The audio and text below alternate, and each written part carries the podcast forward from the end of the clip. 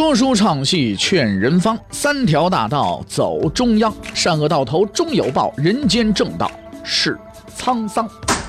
给您续上一杯茶，我慢慢的说，您细细的品。听大雨，话说明朝，除了咱们广播直播以外啊，我们还在喜马拉雅独家网络发布。各位呢，可以登录喜马拉雅手机和电脑客户端，搜索“大禹茶馆”，选择收听。上期节目咱们说到哪儿啊？咱们说到处理反叛，朱元璋忍痛割爱，消灭对手，洪武帝直面元朝。平心而论啊，陈友谅和张士诚的确是朱元璋最强的对手，但是从个人情感上来讲，他和这俩人前世无冤，近日无仇，哎，甚至还有点惺惺相惜的感觉。但是这个缘呢，就不一样了。正是在这个残暴王朝的统治之下，朱元璋失去了他的父母，家破人亡，自己流离失所，乞讨度日，不得已这才造了反。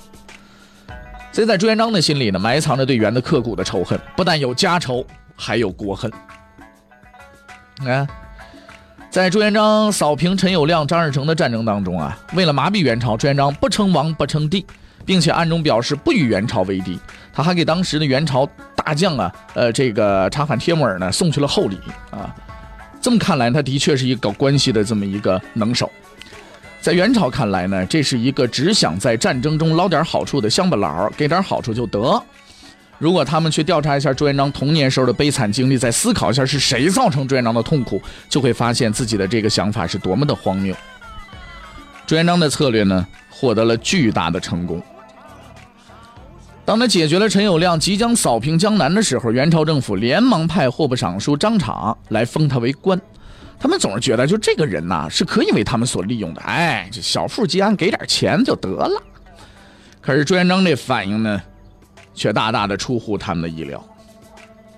朱元璋把官辞了，却把张敞给留下来了。朱元璋挖了元朝的墙角了，而且还对刘伯温说了：“说元朝啊。”送了个闲人给我，你们没事呢，嗯，可以和他多谈谈。如果这一行为还不能让元朝明白朱元璋的真正用意，那元朝可就太蠢了。在朱元璋和陈友谅、张士诚作战打得你死我活的时候，元政府啊曾经非常高兴的做了一回拳击比赛的旁观者。对于他们来演来说啊，这个最好的结果呢，就是三个人都倒下，哎，每个人都鼻口穿血，是不是啊？然后自己上去一人踩一脚啊，宣布哎我赢了，是吧？哎。元朝政府最愚蠢之处就在于，他不知道这是一场比赛，这是一场什么赛呢？淘汰赛，而最后胜利的奖品就是和元朝对决的资格。当朱元璋历尽艰难，从尸山血海当中走出来，从陈友谅和张士诚的尸体上爬起来的时候，元朝政府这才发现，这个胜利者比以往任何一个对手都害怕。他有着精良的军队、善断的谋臣、勇猛的武将，他率领的。不再是那种一攻即破的农民起义军了，而是一支战斗力绝不逊于自己的强悍之师。元朝政府啊，为了挽救自己的命运，想尽了各种办法啊。他们一开始呢，给大伙送了这个朱元璋大量的金银财宝啊，希望他能接受招抚，是吧？继续做他们的奴隶。可是他们慢慢的发现，眼前的这个朱元璋啊，不但想要自己的钱，还想要自己的命。这比赛可就要开始了。咱们看一下双方的选手啊。先我们先欢迎元朝选手元顺帝出场啊！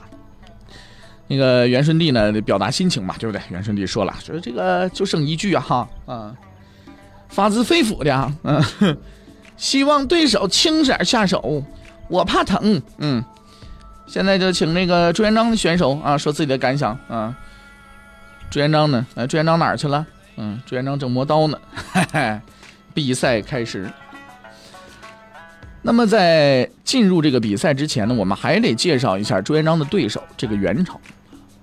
元呢，咱们在说宋的时候，那尾巴那我们也说了，这是蒙古建建立的政权。蒙古强大起源于十二世纪啊，一二零六年，蒙古的这个首领铁木真统一漠北，代表着蒙古进入全盛时期。要说明一下的是呢，很多人都认为蒙古的强大是自铁木真之后才开始的，这个观点啊，呃，不能说不对，但是是值得商榷的啊。实际上，蒙古人的战斗力一直相当的强，天生就是战士。这个强悍的民族啊，之所以一直没有登上历史舞台，是因为自己的分裂。而当铁木真解决了这个分裂的问题之后呢，那可怕的破坏力和战争能力就如同狂风暴雨般宣泄到世界各地了。文化先进的民族被相对落后的民族征服，在历史上啊不少见。比方说西晋和北宋的灭亡啊，但是其中存在着一个误区，那就是人们一直认为这些落后民族能够成为征服者，是因为他们的士兵英勇善战，并不是他们的军事机构先进。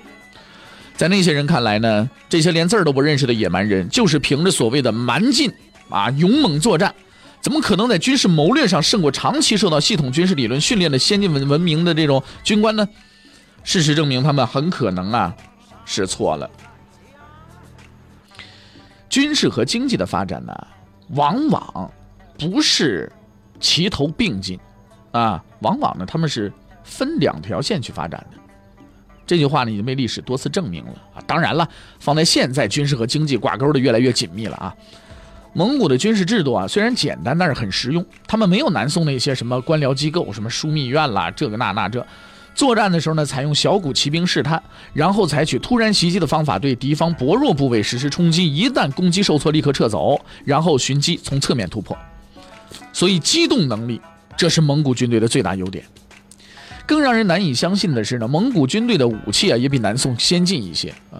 他们天才的发明了当时最为可怕的弓，射程达到了三百米，无论多厚的铠甲难以抵挡，只有最精锐的南宋军队装备的神臂弓才能和之相比啊！当然也可能呢，这个在史籍当中记载是胜了一筹啊，这个具体咱们也不太清楚。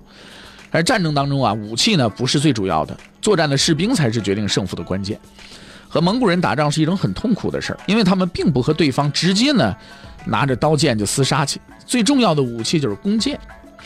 当年碰到蒙古骑兵的时候，你的噩梦就开始了。进攻前先扑啦扑啦射上一堆箭，进攻的过程当中扑啦扑啦扑啦射上一堆箭，甚至在他逃跑的时候，哎，转过身就扑啦扑啦扑啦又射上一堆箭。你是追也追不上，打也打不着，这种类似无赖的打法能把人逼疯了。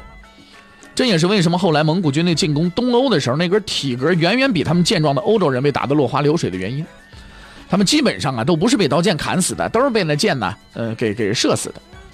而蒙古人的另一个特点是大伙儿比较熟悉的，就是好屠城。蒙古人从东亚打到西亚，再打到欧洲，一直啊都是这一套。他们屠城比较有特点，怎么说呢？从各方面资料来看啊，就是这个蒙古史啊、原始啊等等的啊，蒙古人的屠城呢，并不是放纵军纪造成的，他们的屠城带有明显的政治色彩。屠城是为了干什么呢？为了让对手屈服。啊，在攻城前，他们一般会打好招呼，投降就不屠城。不投降，后果你们自己想去。但他们缺德之处在于呢，不投降他们也会屠啊，这个不投降他们必然会屠城，但是投降他们也屠城，这为什么呢？为了后保障后方的需要，他们认为啊，有人留在自己的身后是不安全的，一定得都宰光了才甘心，对吧？蒙古的狂潮席卷全球，不过欧洲人似乎更有自律精神，他们认为无端出来这么些恐怖的家伙，是因为自己犯的错太多了，上帝用鞭子来教训自己了，所以他们称呼这为上帝之鞭啊。这一荣誉称号的授予在欧洲历史上这是第二次，第一次给了匈奴王阿提拉。历史学家们给了蒙古军队的这种屠杀行为一个非常确切的定义，就是国家恐怖主义。蒙古军队似乎啊也有一些人有相当的这个呃爱好行为艺术啊，相当人爱好行为艺术，其具体表现就是在西亚战役当中将被杀死的人脑袋砍下来堆成一座三角形的山。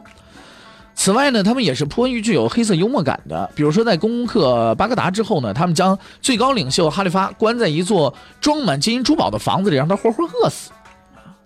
他们在全世界范围内解决了几千万人吃饭的问题，可是呢，却是用最残酷的方式，就是屠杀。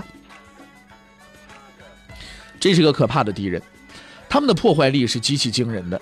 我们要列举几个数字啊，这些数字说实在的，让人看了之后是不寒。而立呀！金全盛的时候，有户七百六十八万。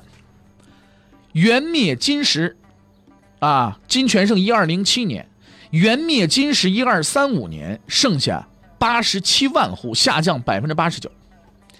蒙古灭南宋时留存人口数字如下：南宋嘉定十六年一二二三年有户一千二百六十七万。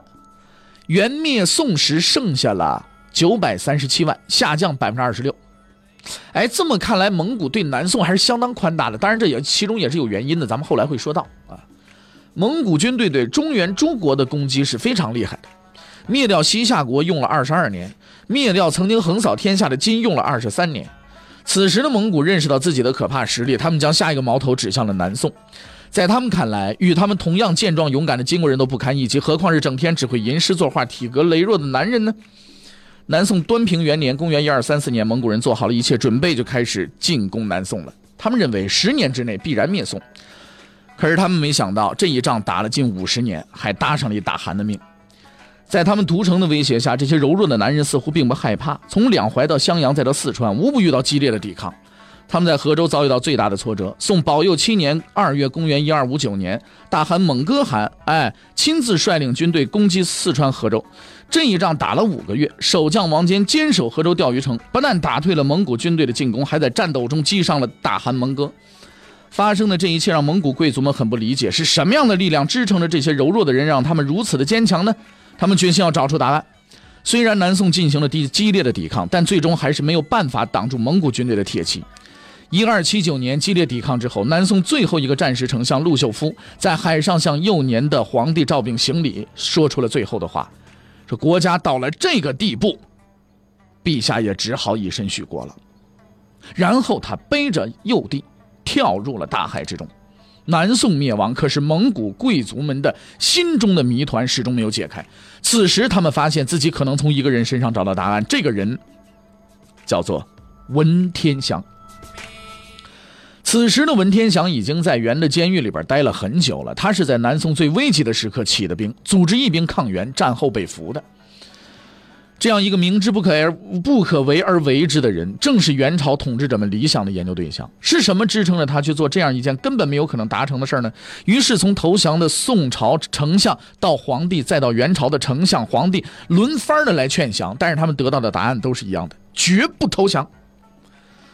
在一次又一次的交锋之中，蒙古贵族们认识到，这个人心中有一样东西支撑着他，这个东西可以叫做道义。那么这个道义是个什么玩意儿呢？看不见摸不着，但是蒙古贵族们还是把握住了一点，那就是只要说把文天祥这人降服了，就能树立一个典型，道义是可以被打败的。于是他们想着法子的折磨文天祥，从舒适的暖房到臭气熏天的黑牢，从软到硬无所不用。但是文天祥软硬不吃，在这种艰苦的环境下，文天祥坚持了自己的信念，写下了千古名篇《正气歌》。其中有两句话是他内心的写照：“时穷节乃现，一一垂丹青啊！”一个人的气节和尊严，正是在最困难的时候才体现出来的。蒙古贵族没办法了，只好让忽必烈出场了。这个忽必烈呀，是一个接受过长时间汉化教育的人，他深知杀掉文天祥很简单，但是要征服他心中的信念是很困难的。他以一种近乎哀求的语气对文天祥说：“说你是真正的人才。”你留我这做个宰相吧，文天祥拒绝了他。忽必烈反复劝说没有效果，实在没法了，招对文天祥说：“你想干什么自己说吧。”文天祥昂首说道：“只求一死，别无他求。他好好活着不好吗？为什么一定要死？那个道义就那么重要吗？”他很佩服这个人，但是他也不理解他。不过忽必烈做的一点是对了，成全了文天祥。一二八三年，文天祥被押往大都的刑场。他到达刑场时，周围围着无数的百姓，他们将看着这个英勇不屈的人被处死。文天祥提出了他人生的最后一个问题，问周围的这些围观老百姓：“南方是哪个方向啊？”立刻有百姓指给了他，他向南方跪拜行礼，然后坐下，从容不迫对行刑人说：“我的事儿结束了。”这一天，文天祥是真正的胜利者。他以自己的勇气和决心告诉了所有人。在这场以个人对抗一个国家的战争中，他才是不折不扣的胜利者。他到死也没有放弃自己的信念。元朝的统治者们最终还是没有找到答案。其实答案就藏在文天祥的衣带诏当中，这也是他的遗书：“孔曰成人，孟曰取义，唯其义尽，所以人治。读书圣贤书，所学何事？而今而后，庶几无愧呀。”此称为光照日月，气壮山河之绝唱啊！文天祥的行为告诉了所有的人：肉体是可以被征服的，但是道义是不会被征服的。这种道义不但属于每一个人，也属于他们组成的国家和民族。道之所在，虽千万人，吾往矣。我们之所以再重新回忆一遍文天祥，不是要介绍他有多伟大，我们有更重要的原因。作为典型人物，文天祥的行为及思想是很值得研究的。我们在之前说过，很多看起来不相关的事情，是有着很深刻的联系的。文天祥的行为与后来明朝众多的政臣及东林党的产生有着千丝万缕的关系。这个我们会在之后啊，在讲述的过程当中，逐渐的去给大伙儿讲述这种隐秘的这个联系以及其中产生的原因。而元朝就在这种情况下开始了自己的统治。他们不了解自己统治下的这些人在想什么，也不想了解。而文天祥作为一个楷模，成为了被统治者的精神偶像。这样的统治是不会牢固的。蒙古贵族们很注意保持自己的民族特点，他们不接受汉化，不与汉人通婚啊，什么什么娶赵敏那是别别别想了啊。他们与被统治者之间的差距就越来越大，无法达成共识。加上时不时又出来几个贵族叫嚣着把汉人都赶走，都杀了，把农田平了，咱们养牛羊，种成草原不好吗？幸好当时的丞相托托阻止了这个愚蠢的主意，才没有得以实现。这里咱们要说一下，这个托托不是后来那个托托啊，这元初的托托是个不折不扣的好人，就是因为他的建议，元朝军队在攻陷很多城市之后，没有大肆屠杀当地的居民，而是不断的向农耕文明发展啊。这个人呢是功不可没的。另外再说两句啊，看元朝史书是一件很痛苦的事情，他们的名字经常重复，动不动这个帖木儿那个帖木儿那个托这个托的，是不是？嗯，托太多了，是吧？没没办法，是吧？这个有一首打油诗怎么说的？叫指头接挂贴木耳，抬眼望去尽妥妥，是吧？开玩笑啊。那么咱们说回来，在元朝的大家庭里边，家长对家庭成员似乎没什么感情，看中什么就抢什么，仿佛这家根本就不是他们自己的。是吧？哎，这种情况持续了几十年，双方啊越看对方越不顺眼。那既然过不拢，得分家呗。可是问题在这个家里干活的都是家庭成员，离开了他们这些蒙古贵族没法生存了。一边要分，一边不让分，那怎么办？家庭暴力嘛。可是这些曾经纵横天下的蒙古骑兵已经在享乐的生活当中沉沦了，有的连马都不会骑了。他们除了欺负家里那些手无寸铁的下人之外，没什么本事。而等到这些下人们拿起了平时干活的菜刀、锄子反抗的时候，曾经的统治者们手足无措了。比如说，蒙古军队中最精锐的部队阿速军，这支部队即使在强悍的蒙古军队中呢，也是出类拔萃的，曾经立下大功。当起义爆发时，他们被派去镇压。这支部队接到命令之后，立刻出发，夜日兼程啊，日夜兼程是吧？呃，又拌算了，以迅雷不及掩耳之势啊，先去抢了一把老百姓。但是运气不好，在抢劫回来之后，正好碰到了起义军。看到对方的旗帜，领队的首领便大叫：“啊，快跑，快跑！”啊，这支最为精锐的部队就这么着败退了。嗯，退回去之后还反复强调：“我们是遭遇到数倍于己的起义军才败退的。”啊，颇有点后来啊，这个某军队的这个这个这个是不是啊？哈，不是我军无能，是敌人太狡猾，是不是啊？这 就是逃到那个岛上的那支部队啊。哎呀，怎么说呢？就这样的军队素质，才使得元朝军队在起义初期显得不堪一击。但是随着起义的扩大，元朝统治者们意识到了问题的严重性。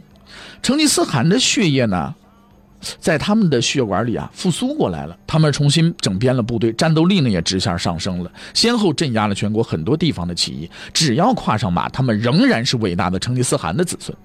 而在元朝陷入危机的时候，也出现了一些颇具这个丰富作战经验和军事才能的将领，其中最优秀的一个就是阔阔帖木儿。那当然了，他还有一个为人所熟知的名字叫王保保。阔阔帖木儿这个名字太拗口了，咱们就管他叫王宝宝啊，那这太长了是吧？王宝宝呢是元朝名将察罕帖木儿的外甥啊，你都是帖木儿家族是吧？嗯，也是他的养子。在察罕被杀以后呢，他承担起了守护元朝的使命，并成为了明朝的主要敌人。这个名字将在很长一段时间里出现在我们的视野当中。朱元璋终于可以做他想做的事了，就是灭元，为自己的父母报仇。而他提出的口号更能引起人们的共鸣：什么？驱除胡虏，恢复中华，立纲陈纪，救济思民。这也是当时很多人的想法。那么，朱元璋究竟？用什么样的方法，通过怎样的军事路线，能够灭元呢？欲知后事如何，且听下回分解。